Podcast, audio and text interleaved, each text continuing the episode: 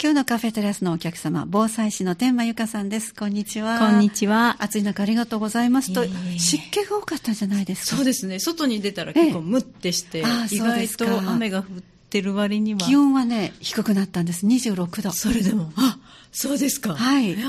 あの、今私割と毎日メガネの生活多いんですけど、はいスーパーとか入って、で、外に出たら一気に曇ります。湿気がすごい。そうですねわかりますねだから今日、あの、これだけ、うんあの、2時台に降りましたから、はい湿気がすごいんだと思いますね。ただこれは台風9号の影響なんですよね。そうです。そう。あの、雨雲のマップを見てきたら、やっぱり台風から波及したええ雨が降ってるなと思って。うんかなり大きな強いはい。大型の台風ですよね。ねえ怖いのがどんどん来ますね。そうですね。そして10号も発生しましたので。そうなんです10号の方がね、もっと危ないんじゃないかって言われてますよね。言われてますか。言われてます。あの、予想の進路としては、どう動いてもやはり西日本は。影響ははい、受けると思います。ね、うんそして例えば、あの、右左って言い方が表現が合ってるかどうかわかりませんけども、台風の右側に来ると、はいはいちょうどあの、渦巻きははい左巻きだから、外へ外へ追い出される風に入るわけですね。そうなんです。きついんですよね。強いあの、風が強かったり、ええ。はい、そういう影響を受けやすいのが右側って言われてるので、そうですね、はい。だからもしかしたらその右側に当たる可能性もそうなんではい。あるので、今のうちにそうなんです。できるだけ、はい、できることをね、ねしていただけたらなってすごく思いました。ね。タイミングはバッチリかもしれません。そうですね、はい。とにかく災害は本当いつね、はい。あのどこにやってくるのかわからないけれど、はい。台風だけははい。なんとか、そうです。あの準備ができますのでねでそれがまあ空振りでも予行演習になる、そうなんです。そうなんです。いつも練習ばっかりしてる気はします。でもそれをすることで、はいあれが足りるこれが足らないっていう気づきもありますし、ね意識のバリアにもなってる気がします。すごく。大きいですね意識っていうのが、ねはい、意識を持つじゃないですか、あそろそろねどういう動きをするのかなとか、はいね、それまでは台風直前まで何もされなかった方もええ。意識するとできることが、あそろそろこれ飛ぶかもしれないからしまっとこうかなとかええ。やってます、今私が。ね、だからまずは飛んでいかないようにっていう小物をはい。家の中に入れたり、はい。我が家もあのそろそろそういうことをしてますね。ね、準備を始めようっていうような空模様でしたね。風の強さと、え。はい。ー今日はちょうどいいタイミングではい。気軽にマイ防災、はい。あのお届けできるのでぜひ皆さんメモをねちょっと持って、一つでもヒントになさっていただきたいと思います、はい。あの先月も台風大雨シーズンに備えてということで、特別にご紹介したんですがまずはじゃあ、今一番やらなきゃいけないこと、はいえーそれを教えていただけますか？台風に備えてですよね。ですはい。あの、今言われてるのは台風10号が週末に、そうです。はい、西日本とかを最初は直撃するのではないかと言われてたんですけど、ね今のところルート的にはちょっと九州の、あの、左側というか、はい、西側の九州を通るんじゃないかというふうに、ど刻々と変わってはいるんですけど、ね。はい。やっぱりその巻き方としては右側にええ。西日本がなるので、ええ。昨日9号でもかなりねまだ沖縄とか九州に影響があるぐらいのところでも、ええ。堺ですごく冠水してしまったり大雨が降ったりっていうことが、ね。あの雨雲がはい大きいですね、いろんなところに範囲が広いですね、はい、本当ですね。範囲はええ本当に広いですよね、今までだったら遠いからと思ってちょっと人事っぽく見ていたところでも、ええまさかと思うよう。な被害がね起こってるのを見て、ええあ準備しないとってあれを見てそうです思いました。ね、確か瞬間風速がはい。70メートルですか、そうなんであれはあの、えっと2年ほど前のあの関空が大変なことになった、はいあの時でも50メートル58とかですね？7とかさっきちょうどやってました。あそうですか,、はい。だからそれよりもすごい。さらにきつ強い。であれは秒速ですから、はい。すもう、すごいです、時速。だから新幹線ぐらいのところで顔を出すようなはいものですから、立ってられないですよね。立ってられないし。まあ、瞬間ですから、それが長く吹くわけじゃないけど、それぐらいの力を持ってるってことエですよね。ネルギーがすごいんですね。うん。で、今度の10号も、はい。それぐらいの強さになるし、今からどんどん暑い海水が熱いところを通るので、さらに強くなってくるので威力が落ちずに強くなってくる可能性があるから、えー特に気をつけてくださいっていうのを台風で初めて特別警報が出るかもしれないっていうふうに言ってそうなん。ですね。その影響として確かあの日本のギリギリまでが海水表面温度が30度ってなんかぬるいですね。そうですね ええあの影響なんですね。それがあるらしいです。衰えずに来るって言われて。でその暑いのもダブル高気圧がずっとこの間続いてるので、やっぱり今年のこの暑さが異常。でその異常な暑さゆえのはい。台風の発生率もあの早いし、はい。そして大きくなる威力もだろう。し強くなるっていうふうに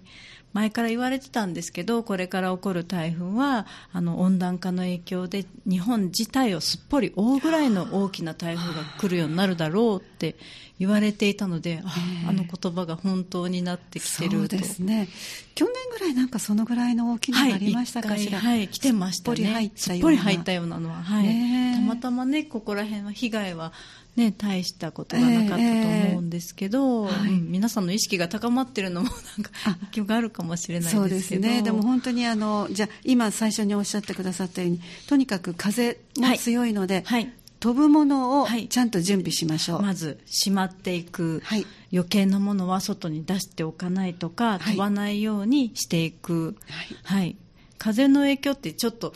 あの、台風よりも早めにこうね、あ来たりもしますので、ええええ。はい。じゃあもう早めに今のうちに、ということですね。はい、もう自転車とかもね、もう飛びそうだったら倒しておいたりとか、あもう最初から倒しておけば。倒しちゃったり、はい、あの物干し座を下にお下ろしておいたり、ええ。はい、します。うん。ベランダに置いてる小さなものも、できるだけもう中に入れてしまって、で外でどうしても動かせないものは中にブロックとかをこう入れて 飛ばないはい。できるだけ重たくしたりとか、はい。それから植木なども、はい。それこそ動かせないものはちゃんとくくって、はい。何かに支えにくくるとかはい。必要ですね。今日水曜日ですから、はい。金土日あたりから風は強くなる可能性ありますね。思います。で9号ともねまだいるので。あそうですね、ははい。い飛ぶものをちゃんと片付けましょう、はい。その次にどうしましょう？あと今日排水溝やってきました。あやはり。はい。あの詰まってしまちゃうと水が溢れちゃったりとかするので。うんええうん、排水溝のなんか落ち葉みたいなそういうのをどけたりとか。あと綺麗になるので気持ちよくなりますね,、ね。排水溝のお掃除をしはい、ましょう、しました、はい。その他はいかがでしょうその他はあの近づいてきたらあのうちは雨戸があるんですけどないサンルームは、はい。もしかしたら今回はあの養生テープで貼らなきゃいけないかなとかちょっと思いながら、はい。飛散防止フィルムの貼ってある窓リビングとか、寝室とかあの地震用でね貼ってあるところはあるんですけど、ええ。そそのサンルームとかも全部ガラス張りのところはあ今回は養生テープかなとかちうん。ょっと考えながら、ええ。うん。あの私の小さい時はよくもうあの日中に来るはい。台風は、はい。雨戸全部閉めてはい暗い中で,、暗い。あの過ごしてたのを、はい。あの覚えてるんですけはい。ども、そうでしたうちも、ねえ、うん。だからもしあれだったらあの養生テープ大変だったら段ボールなど本当ですね あったらそれを貼ってもいいですね。ねえ安心かもしれないです、いや飛んできて割れてしまうとかね、ええ。後で大変だから段ボール剥がすだけだったらねそうですね。まだねだから暗くなってと思っても、うん。あのもうその時には、はい。あの中でまあ電気をつければいいわけで、はいはい。ね昔よく停電もあったような気がするんですけど。くありましただから必ずろうそくを用意しましたからね、ありました最近は。関電さんすごいなって思う。いつも感心してしまいます。本当に頻度がね少なくなってきましたね。少なくなってます。停電の頻度ではそれでも去年一昨年ね何回かありましたねですね。それから電線がこうあ電柱かな倒れてるのが、はい。あの見つけるのが遅かったから、はい。長い間停電してましたっていうことでなんかドローンではい。見つける、あのしますとかいうのもしてましたけども、はい。それは最中はドローン飛ばせませんもんねね。風ね強かったら、ね。でもあの沖縄とか電柱も倒れるぐらいでしたね。これだけのね瞬間風速ねありまで70なぎ倒されちゃうような、うん、建物も壊れるかもしれないって言ってました。そうん。だからそれ考えると、まあ、飛んでいくものはちゃんととあの置いてても、はい、看板だったりそういうものが飛んでくるとお家のガラスは割れてしまったりとかもするし自分のお家のものが人のお家のものを壊しちゃう可能性もあるので、えー、それは避けたいなと思ってなるべくこうしまうように。だからまさかこんなものは飛ばないだろうっていうものも飛ぶかもしれないと思って、あのくくりつけたり、はい、こう畳んだり、はい、地面に置いたりした方がい。いですね、はい、いいと思います。本当にあの想定外っていうことがね最近多いと思うので、えー、はい、もうできる限りできることをやってもらえたらなって思います、はい。えー、2つ目は排水溝のお掃除をしましょうがありました,、はい、続いてはあとあのやっぱりハザードマップをもう一回確認しといてもらいたいです。ね、あの7月に、はい、あの最新版といいますか改訂版があの三田市は各、はい、あのご家庭に配られたと思います。はい、新聞の折り込みなのか過去配布なのか、多分お手元に、それプラス地域的に詳しく書いてある、えー、ここのハニー FM には三田三輪フラワータウンウッディタウンカルチャータウン地区ということで、あのありました。はい、これもかなり地区が大きく出てますね、あのね分かりやすくそれぞれね、えー、多分ご自宅に、ね、皆さん届いてると思うんですけど、地区地区に届いてると思います、ね、見つけておいてほしいし、はい、それまでに見ておいてほしいんですね、ハザードマップの利用方法っていうのを、はい、あのじゃ手元に届いて、はい、見つけられたら、まず何をすればいいですか？ご自宅の場所と、はい、例えばこの場所は、浸水するのかなとか土砂災害はどうなんだろう、はい、いつも通ってる道は通れるのかなとかそういうことをちょっとね一回例えばご自宅から毎日お仕事されて通勤されてるんだったらその通勤に使われてる道はどうなんだろうか。もし大雨が降ったら別のルートを取らなきゃいけないかもしれないっていうこともね、はい多分いつも通られてる道が水が溜まりやすかったら、えー、大雨が降ればもうそこは水がかなり溜まってるだろうし、ね、私も今日も来る時もいつも溜まっている場所があるんですよ、はい、でかなり降ったのでちょっと早めに出て、水が溜まってそうだったら迂回してこようっていうふうに思ったんですけど、あの今車ってあんまり水に浸かってしまうとうちなんかハイブリッド車なので壊れてしまったり、ね、火災とかもありましたよね水に浸かって、ね、はい。あとアンダーパス。普段、はい、そう近道だからってね、えー、結構三田市って多いですね。JR の下をくぐっていく高架。はい下をくぐるところが。ね JR の下をくぐるところが結構何か所かあると思うんですけど、えーあね、ああいうところでねよくはまってしまって出れなくなって、うんえ。ー、亡くなっちゃった方も何年か前にそうそうありましたね、はい、おられたと思うんですけど、はいえー特に最近の大雨はいっぺんにバーッと降るので短い時間に降りますね、はい、はい、なので本当にそういう道は通らないように迂回路を考えて今の間に考えておかれるっていうのもすごく大事だなって思いますし、はい、ちょうど今あの、はい、こう地域に分かれている、全体が出ているのではないもので見ますと、はい、ハザードマップには色分けで危険な場所が出てますね、はい、そうです。いろんな危険を表せ表してくれてるんですけど、例えば水に浸かってしまう場所は、黄色で三田市の今ね見せていただいてると書いてあるんですけど、そこは大体50センチ 0, 0から50センチ未満水に浸かる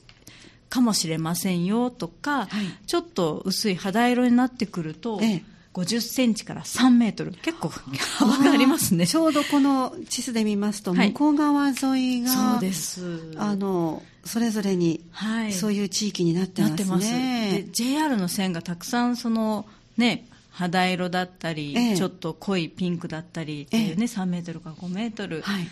の区域もあると思うんですけど、ええっていうことは JR は通らなくなってしまうとか可能性もあるし。そうです。そういうことも想定してもらって、はい、例えば大阪に通われてる方だったら、うん、もし多めが降ったら、まあ、電車は最近は止まってしまう止め先に止めてしまうっていうこともあるかもしれないんですけど、それを待つより自分で先にもし休めるんだったらもう休んじゃおうとか、うん、あとね、バスで三宮経由の方がいいのかなとか、いろんな経由経その経路も考えておかれるといいなと思います、えー、知らなかったらね電車乗ってしまう。行ってしまいますよね。こんなに水に浸かるかもしれないんだっていうことを知らなかったら。そうですね、はい、で土砂の土砂災害もね今年はすごく多いんじゃないかって言われてるんですけど。そうなんですそれだけ雨が降るってことですか？はいそうです。で今回は9号で雨も今もねよく三田市毎日のように雨が降りますっていうのが来て、ね、ね、昨日もゲリラ豪雨で娘びしょびしょになって帰ってきましたけど。毎日何か結構降ってるので、えー、ということはその台風の大雨で土砂崩れが起こるかもしれないという可能性が高まっているってことも考えて、はい、ハザードマップであの道は通れるのかなとか、えー、はい、ちょっとご自宅と通われてる学校や通勤先お買い物行く場所とかをちょっと見てもらっていつもと違うスーパーに行くとかねあそうです、ね、そういうこともできるのでなるべく、はい、はい被害に遭いそうなところ避けてもらえたらなって思います、まずはそあのお家の中が一番安全かどうか、はい、そうですね、それからあの避難所の方がいいのか、はい、で避難所も、はい、あの今、3密を避けてということで,、お互いにあのお知り合いの方同士、あの危険な場所の方はどこかあのご親戚だったりお知り合いのところに行きましょうという方法もね、はい、お声がけ、ね、推奨されてますね。なんかそのためにもハザードマップっていうのは、すべての危険な場所を、はい。どんな危険があるかを知る、はい、まずはそれが大事ですね、はい、そうするといくらこう警報が出たとしても、はい、あここはあのお水はつかないとこだから、じゃあ大丈夫ですね、っていうこともできるし。できます。で避難所によってねあの地震の時はいいけれども、大雨の時は水に使ってしまいますよっていう避難所もあるんですよ、中には。中にはあるので、そういうふうにじゃあ大雨の時はどこどこのどこがいいねとか誰のお家がいいねとか、はい、そういうふうにあのケースバイケースでも考えておいてほしいなって思います、そうですね。じゃあもう本当にあのこれをじっくり見ているといろんな情報が出ているんだなということですね。はい、はい、今お聞きの方で、ああ、しまった、どこに行ったかわからないとおっしゃる方は、ホームページから、はい、三田市のホームページからハザードマップダウンロードできると聞いてますので、はい、ぜひ今のうちに、ね、ちょっとダウンロードされて、あのただきたいなと、はい、あのま何が起きるかを最初に察知しておくってことは次の行動に、はい、移しやすいです。そこから慌てて、ね、どこに逃げようかとかこの地図が分からなくて普通の地図でね逃げたら、えー、あここ土砂だ土砂崩れで通れなかったっていうことになっちゃうので、はい、今の間に探しておかれるかプリントアウトとかしてもらうと。そうですね、はい、でやたら慌てることなく、うん、あここは大丈夫、はい、うちは大丈夫とか、はい、あそこは大変だからお声かけてあげようかとか、計画もできますね。ね。親族の方のお家とかもね、もし見ていただけたらあご実家のねお年を召したお父さんお母さんのお家は大丈夫かなとか、ね、代わりに調べて差し上げたりもできると思うので、はい、じゃあ今のうちにちょっとこの週末に来るかもしれない台風、はい、あの直撃ではないかもしれないけど右側に台風のあの右側に当たるので、はい、風が強いし、あの雨雲も、はい、あの来るかもしれないから気をつけた方がいいよっていうのは、まず情報を、はい持った方がいいですね。いいです。はい。わかりません。じゃあちょっとここで一曲入れて、はい、まだまだ準備するものあると思いますから、教えてください。今日は9月に入って最初の水曜日です。気軽にマイ防災をお届けしていますが、あの、まあ、タイムリーといえば本当に今ちょうど台風10号がやってくるんじゃないかなというね、はい、あの週末に向けて。ですから何を準備したらいいのか改めて今ご紹介いただいております、今お声も出ましたね。防災士の天満由香さんに後半もお付き合いよろしくお願いいたします。前半の方でまずは今近づく段階において何をすればいいのか、はい、ということで家の周りを見ましょう、はい。はい、飛んでいくものをちゃんと片付けておきましょう、排水溝もきれいにしておきましょう。ガラスもできたら雨戸が閉まらないところは今回は養生テープを貼ったり、また段ボールを貼ったりというそういうつもりも、心づもりがまず一番。そうです気持ちで、心の備えから本当大事で,、はい、でこの機会にあの飛散防止フィルムをね地震にも備えられるからって言って、ね、貼るのもいいなと人にお伝えしながら。そうですね、はい。飛飛散フィルムね、はい、なかなか難しいですか？いやうちはね貼ってはあるんですけど、えー、まじまじと見なければ大丈夫。そうです。あの透明のものもあるんです透明のものを貼ってます。だから、はい、うん。で普通のリビングはカーテンとか閉めちゃうので、ええ、本当に目立たなくて、はい、サンルームはむき出したからちょっと二の足を踏んでおります。そうなんですか でも今のうちに地震にも耐えられるように、はいね、あのつまりガラスが壊れてしまうと、割れてしまうともちろん雨風が入るのも嫌ですけども、はい、怪我をしますよね。しちゃうんです。こういう災害の時の怪我っていうのはね、動けない。そうですね。私ね最近よく怪我をしまして今もねあの指先をちょっと包丁で切ってるんですけどほんのほんのね浅い1センチぐらいのあのお料理の時に切ったんですけど、とってっても不便です。そうなんです。それが足元とか体にね、はい、ガラスが何かで、はい、あの刺さったりすると、はい、これはこれは。いやそうなんです。非常事態に怪我をしてしまうとさらに動けきにくくなったり、はい、病院とかに行きづらい。普段だったらその手当をすぐにお医者さんに行けばいいけど、はい、行けないわけですからね。はい、かえって二次災害にねあってしまう外にねそれで出ようと思ったら。だから起こってしまう前に本当にガラスによる怪我っていうのはやっぱり多いと思うので。地震なんかは特に多いですよね。そうなんです。地震の時は本当に多くの方がガラスでね、怪我されて。踏む踏むっていうことが歩きづらくなるので。足の裏は、うん。後の避難生活にもものすごく影響しますね。はいはい、す。ということは、一手間かける、そうなんです。今の予行演習も含めて、はい、はい、ぜひ。一箇所でもね、あの、100円ショップで売っているのもあるんですよ、飛散防止フィルム、ちっちゃくって、それをね、ちょっと鏡とかに貼って、貼り方のコツを、練習してみて、うん、はい、ちょっと不細工に腫れちゃったんですけどでもまあ安全かなと思って、はい、お子さんにはご自分でねしてもらうこともできそうですね。そうですね。本当にあの A A4 ぐらいの大きさからこう練習してもらうと、ね、そうですね、うん、はい、あの結局は今こう思ったんですけどもいわゆるこう大人だけが準備するんじゃなくて、はい、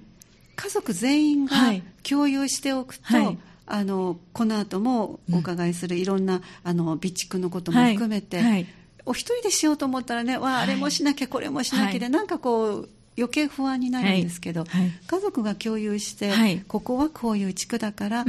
こうなったら動きましょうとか、い、やいやもう落ち着いて、お家で何日か過ごせるように用意しましょうとか、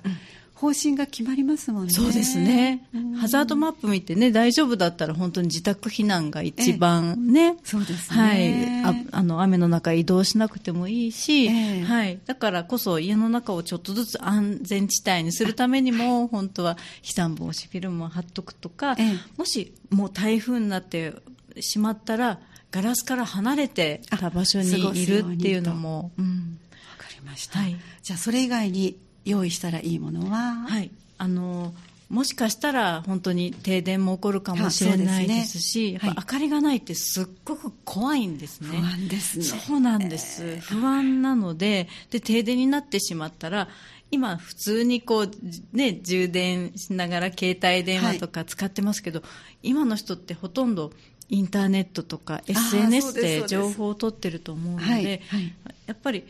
あの家の中でも私充電池いくつか、まあ、出かけるようにおっしゃってましたね、はい、かなり持ってらっしゃるので、はい、持って。あれもね持ち方によっては最近ねほら水がかかったらあかんとかそうなんですあと暑い車内に置いといたらとか、はいはい、ね、アルコール消毒のもそうですし、ええ、そういうこと気をつけながら、でもやっぱり2つか3つ今日も持ち歩いては。そうなんです、ね、そうなんです。2個ぐらい持ち歩いて、えー、でも情報がそうなんです。あの一番わかりやすく。はい。困ってしまったりあとウェブで災害の時の連絡手段にもしているので,、ね、はい、そうやって電気とか電池とかの確保をやっぱりそういう時はします。電池もあるかなとか、えー、いろんな単一であの懐中電灯のね、電池が結構大きな電池だったりするので、で意外とね、切れてたり、なくなってたりするので、はい、はい、入れっぱなしにしてたら大変な状況になってますので。そうです。いくつか壊れてしまいました。ね、そうですね。はい。ですから、その点検ですね、そうなんです。今の間にまだ2日3日あるということで、えー、電池も再点検だし、はい、どこに、あの、ね、懐中電灯があるのかなとか私は懐中電灯もいつも多めに買ってるので、はい、はい、であのソーラー電池式もあるし、うん、充電式もあるし乾電池式もあるし、はい、っていうふうに、はい、じゃあまずはあのなかったら困るものと一番不安になる明かりの準備、はい、これはもうそれぞれ持ってらっしゃるものがあるので、はい、あの電池でも、それから充電器でも、ご自分で必要だなと思うもの、明かりをうまく、あのできるように取る。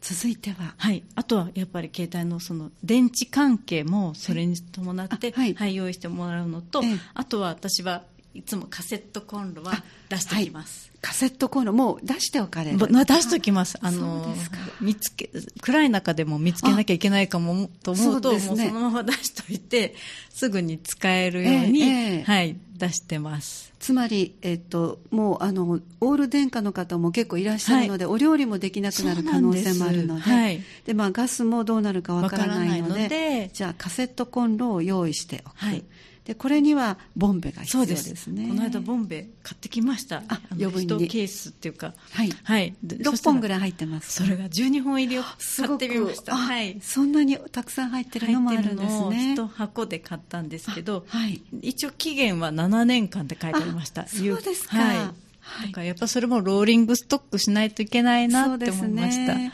割と冬場にお鍋で使われますし、はい、ね、はい、じゃあカセットコンロを次はい、続いては。お水ですね。これですね。お水。がないと、はい、カセットコンロがあっても何も作れなかったりするし、ね。はい、やっぱり今の暑い時期でクーラーももしかしたら効かなくなってしまったりとかするので、そうするとやっぱり脱水とかにもなるので、あのね、この間テレビで見てすごい賢いなと思ったんですけど2リットルのペットボトルを1個冷凍庫で冷やしてる人がいてそんなスペースはないけれどもあれやっといたらいざっていう時はほらあの冷凍庫とかも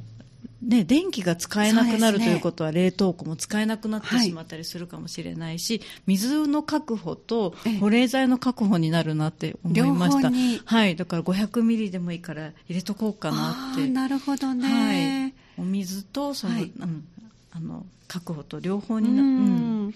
なるほどね。2リットルを入れるスペースがあれば冷凍庫に入れて。1本入れておくと便利だなって、ええ、でも500ミリでもいいですよね。そうですね。もちろんそうですね。わ、うん。うん、かりました。それと次は何でしょうか、はい、あとは食べるものとかも、ええお子さんとかはねどんな状況でもお腹が空いたりはい、でお腹空くと不安なんです。そうなんです。ね気分転換もできなくなってしまうので、ね。えー、あの備蓄用としてねカップラーメンでもいいですしそういう時あのすぐにね食べれるものって言ったら調理を必要ないもの、えー、なのでカセットコンロとペットボトルのお水があれば、えー、ね、お湯を沸かして食べれるものとかを考えてもらえたらなって、はい、そうですね、はいとにかく日頃がね便利すぎてるんですね、はい、でもそれを当たり前にしてしまってるので、はい、あの2か月ほど前ですかあのうちのマンションが勝手に、はい、あの災害に遭いました、はい、あの上にあるあの貯水タンクが使えなくなって、はい、一気に断水、夜の9時です、ああどうしようと。本当ですよ。でもだいぶ暑くなり始めてたからお風呂に入れないどうしようとか、うん、トイレはどうしよう、うん。それを思った時にやっぱりお水って本当に大事だと、ね、でかなりの量私たち使ってますよね普段。ええ。ー、ですから、まあ、これが例えば本当にあの断水で、はい、あの停電でってなったら、はい、まあ、カセットコンロがあればお湯を少し沸かして、はい、あのタオルを濡らして汗を取ることもできるかもしれな。い。し、いろいろと工夫はできるので、そういうことを考えるとちゃんと必要なものっていうのは明かりとそれからカセットコンロとで当然ボンベと、それからお水、これがもう必要、絶対に不可欠な。あったらないと困ってしまうだろうなって思います,、ね、そそこにプラス今度は食料として、まあ、そのまま調理しなくても食べられるものだったり、それから缶詰もそうですね、これはもうお好みのものをそれぞれに、そうです。お味噌汁とかもねこういう時いいだろうなって、うん、お湯をねあの注ぐだけで、はい、やっぱりお湯ですね。お湯がいりますね。ご自分のこうお口に合ったもの、はい、食べ慣れたものがあれば、あればいいと思います。まあ、台風の場合だったら2日ぐらい、はい、あのまずは。そうですね、えー、うん。で災害にあったとしてもあの備蓄を日頃からしてらしたら、はい。はい、あの避難所に行って帰ってきたらまた使うことができるので。はい。そうですね。ローリングストックってこういうのも言われてますけど、えー、あの意外とカップラーメンとかも半年ぐらいが期限だったりするので、ね。えー、もうたくさん買い込むよりもこう食べたら買い足すとかの方が、はい、はい、もういつもギリギリです。缶詰は結構持ちますね。そうですね。1、2年持ちますし、ああいう時ってタンパク質が取りにくくなるんですけど、ねええ、あの、お肉の缶、缶だったりね。はい。え、あと、お魚だったり。そうですね。今は美味しいものもたくさんありますからね。はい、いいおかずにね、えー、上手に調理もされてたりするので、えー、それも缶詰も私もいくつか買ってます。味見しながら。あ、そうなんです。焼き鳥のカンカンとか。そういうのもあるんですね。そうです。娘たちは食べたりするので、練習練習で食べてみようって言って、レトルトも、はい、お湯が沸かせれば、はい、大丈夫ですね。大丈夫ですね。で最近はあのあの温めなくても食べれるカレーとかもねあ。りますしね。あのレトルトって温めなくても、はい、食べても大丈夫食べれるカレーっていうのがねわざわざあるってことは、やっぱりレトルトは温めた方が。温めた方が美味しいとはね、思うし、あの、油分が固まっちゃってたりとか。そっかそっか、そうですね、うん、そういう意味では、はい、やはり温めるのを基本にしてるから、はい、温めなくてもいいというものは、うん、そのあたりがちゃんと処理されてる。そうなんです。どこでもね、食べれてね。えー、うん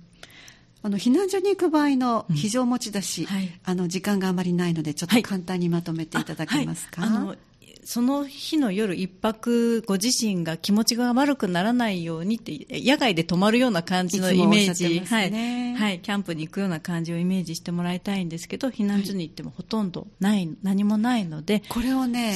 改めてね、はい、あの思っておかないと行ったらあるっていうのは、あれはもう何日か経って、はい、あの皆さんが届いて配ってらっしゃる様子なので、はい。はい、ほとんどあの毛布類も少ししかないんですよね、そうなんです。皆さん全員の分があるとは限らない。だから下手するとあの気の身気のままで行ったとしたら、床にそのまま何もない状態で安全な空間があるだけと思った方がいいんですね、そうなんです。そうなんですだからねリュックには歯を磨くものだったりとか、えー、アイマスクだったりとか一泊外で寝るとしたらどうするかなっていうのを想定して、えー、はい、あの持ってはい、準備してます、うん、ということは今も最初におっしゃったようにあのなぜ今歯磨きって思われるかもしれないけど、はい、日常清潔に保ってる癖がついてるから、はいなかなかそれができないっていうことが心にものすごく負担になるんですね。さらにストレスになってしまうので歯だけでもすっきりすると、心もすっきりしたり、そうですね、あと綺麗にね顔をこうあったかいタオルで拭くとかもそうですしあと眼鏡とかで、ね、忘れちゃったりすると普段夜眼鏡だった 見えないと本当に、はい、見えないと不便ですし怪我をします、はい、私はだから怪我が多いのはねちょっと眼鏡に変えたせいかなと思って、はい、えー、それからあの歯磨きのガムがあるんです今。あ。歯磨きガムというのが出てるんですそうですか、えー、ありますね。はい。だからそれをちょっと入れておかれても。本当ですね、えー、違うと思います、ね、シートもありますしね。歯磨きシートとかも、だから自分がすっきりできるものをちょっと忘れずに、心地よくなれるもの。香りとかもねアロマとかもね、ね、いいと思うんですよ。そうやって。ちょっと想定をしてあ何して過ごすどうやって過ごそうかなじゃないですけど、うんえー、気持ちが軽やかになるものをちょっと用意しておくっていうのも大事だなって思います、はい、で以前もおっしゃったように500ミリリットルでいいので、はい、まずはおじ1人1本ちょっと持っていくように、はい、もう少し持てるようだったら持って、はい。そしてあとちょっとした食べ物でしょうそうですね。食べ物も、あの買いました豆。あ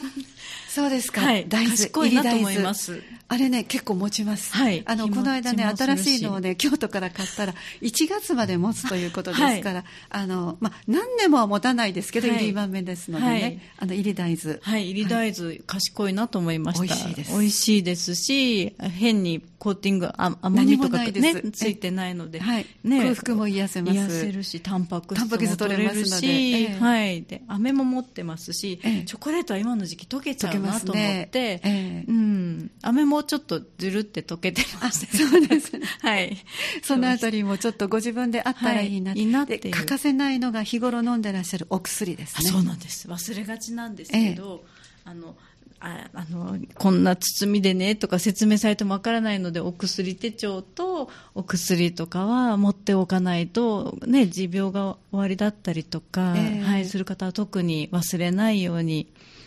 だからなんかこう、カゴに入れてらして、毎晩こう、毎食後飲まれるとかは、うん、なんか一つのこう、カゴに入れてらしたら、それをそのままポンと、非常袋に入れてしまえばいいので、はい、そのようにされたり、ねはい。それからお医者さんでもらってるお薬なんかは写真を撮っておくとかね。そうですね、えー、今携帯電話が何でも情報もね撮っておけるので、ね、うん、ぜひ皆さんあのこの週末大きな台風があのこちらに向かっています、はい、あの避けることはなかなか難しそうですので、ね、準備をして、はい、そしてそこまで行かなくてよかったねって済む予行演習になったらそれはそれでまたね、はい、素敵なことですからね、ぜひあの昨日が防災の日でした、はい、でなぜ防災の日かといったら大きな地震が関東大震災があったからですけども、はい、時期的にも台風シーズンですからね、はい、今日お話しいただいた内容一つでもぜひ実行なさって安心しながらそして最新情報を取りながらお過ごしい。ただきたいと思います、えー、今月もお話をいただきました防災士の天満由香さんでした。